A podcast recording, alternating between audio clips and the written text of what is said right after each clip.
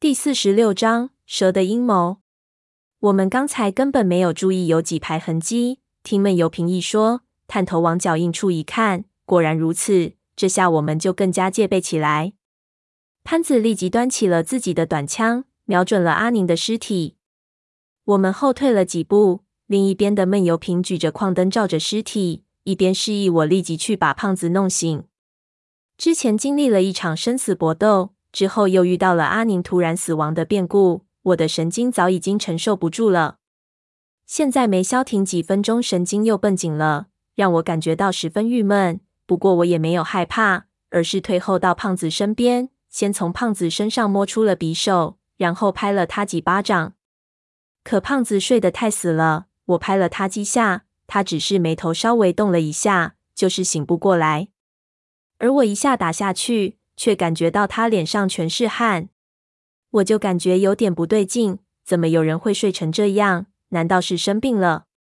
然而摸胖子的额头却感觉不到高温，我心说：难道在做梦？正想用力去掐他，忽然我就看见，在胖子躺的地方的边上，竟然也有那种细小的泥印子，而且比阿宁身边的更加多和凌乱。我心说不好，赶紧站了起来，退后。叫唤了一下潘子，怎么了？潘子回头，我指着那泥痕迹的地方，让他看，这里也有。潘子一边瞄着阿宁的尸体，一边退到我身边，低头一看，就骂了一声娘，并把枪头移了过来。一边的闷油瓶回头也看到了，退了过来。三个人看了看尸体，又看了看胖子。我心说，这情形就复杂了，尸体还好办。也容不得我多考虑什么。潘子看了一眼闷油瓶，两个人就做了一个手势，显然是交换了什么意见。潘子举起枪，退到脚下岩石的边缘，远离了尸体和胖子，这样可以同时监视两个方向。而闷油瓶把灯递给我，让我照着胖子，同时把我手里的匕首拿了过去。猫妖以一种很吃力的姿势走到胖子身边，这是一种半蹲的姿势。双脚弯曲，人俯下身子，但是却不完全蹲下，这样可以在发生变故的时候保持最大的灵活。他靠近胖子，头也不回，就向我做了一个手势，让我把灯光移动一下，照向胖子身边的脚印处。气氛真糟糕，我心里暗骂了一声，心说这种事情什么时候才能到头？我把灯光移过去，就在那一瞬间。忽然有两三个不明物体以飞快的速度从胖子的肩膀下冲了出来，一下子就掠过了灯光能照到的范围。那速度太快了，只是一闪，我眼睛就花了。但是我的手还是条件反射一般，直接向着那几个东西冲出来的方向划了过去。可惜什么都没照到，只听到一连串不知道是什么东西跳进沼泽的声音。同时，阿宁的尸体那边也突然有了动静，同样的一连串入水声，好像是在田埂边惊动了很多青蛙的那种感觉。闷油瓶反应惊人，但是显然对于这么快的速度，他也没辙。他只是飞速转身，连第一步都没追出就放弃了。他忙挥手让我过去，去照水里。我冲过去，举起矿灯朝水中照去。一下就看到水中的涟漪和几条水痕迅速的远去，潜入沼泽里。是什么东西？水老鼠？我问道。第一感觉就是这个。以前九十年代城市建设还没这完善的时候，见过不少这种老鼠。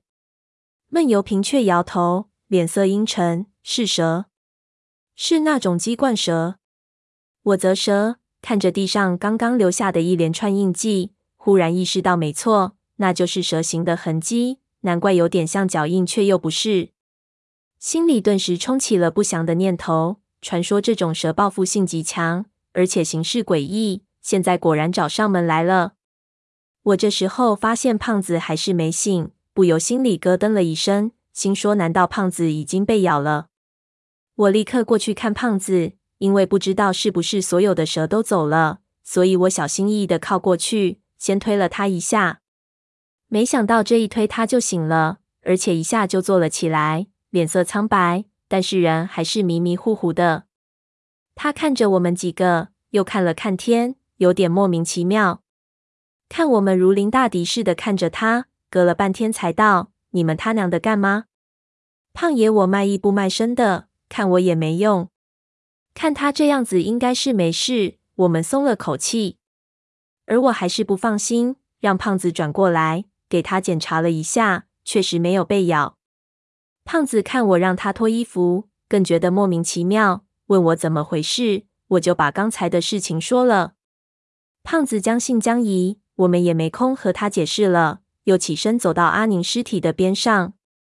我照了一下附近的沼泽，完全是黑色的，什么也看不见。尸体边的石头上全是刚才那些蛇离开的痕迹。真他娘的邪门！难道这睡袋是这些蛇打开的？潘子轻声自言自语了一句，一边用枪拍了拍尸体的上下，看还有没有蛇在里面。没有蛇窜出来，但是我感觉到非常不安，一种梦魇一样的恐慌在我的心底蔓延开来。我们睡觉的时候，有几条鸡冠蛇从沼泽中爬了上来，爬进了胖子和阿宁的身下，还不知道怎么样打开阿宁的睡袋。这实在太诡异了，他们到底想干什么？我看着漆黑一片的沼泽，总感觉肯定要有什么不祥的事情发生了。其他人都有这种感觉。闷油瓶蹲了下来，检查了一下阿宁的尸体，也没有发现什么异样。做了个手势，让我们都把矿灯打开。他要仔细看看四周水下的情况。我们照闷油瓶说的办，一边的胖子也来帮忙。我们打开矿灯，分四个方向，就开始扫射水里。才扫了没几下，忽然身后的胖子惊呼了一声。我们以为蛇又出现了，马上转身，顺着他的灯光看去，就看到我们面前的沼泽中，大概二十几米处，竟然有一个人影。好像是从沼泽的淤泥里钻出来的。一支矿灯的光芒无法照清楚，立即所有的灯都汇聚了过去。只见一个浑身污泥的人站在齐腰深的水里，犹如一个水鬼，直勾勾的看着我们。狗日的，这是什么东西？胖子喊道。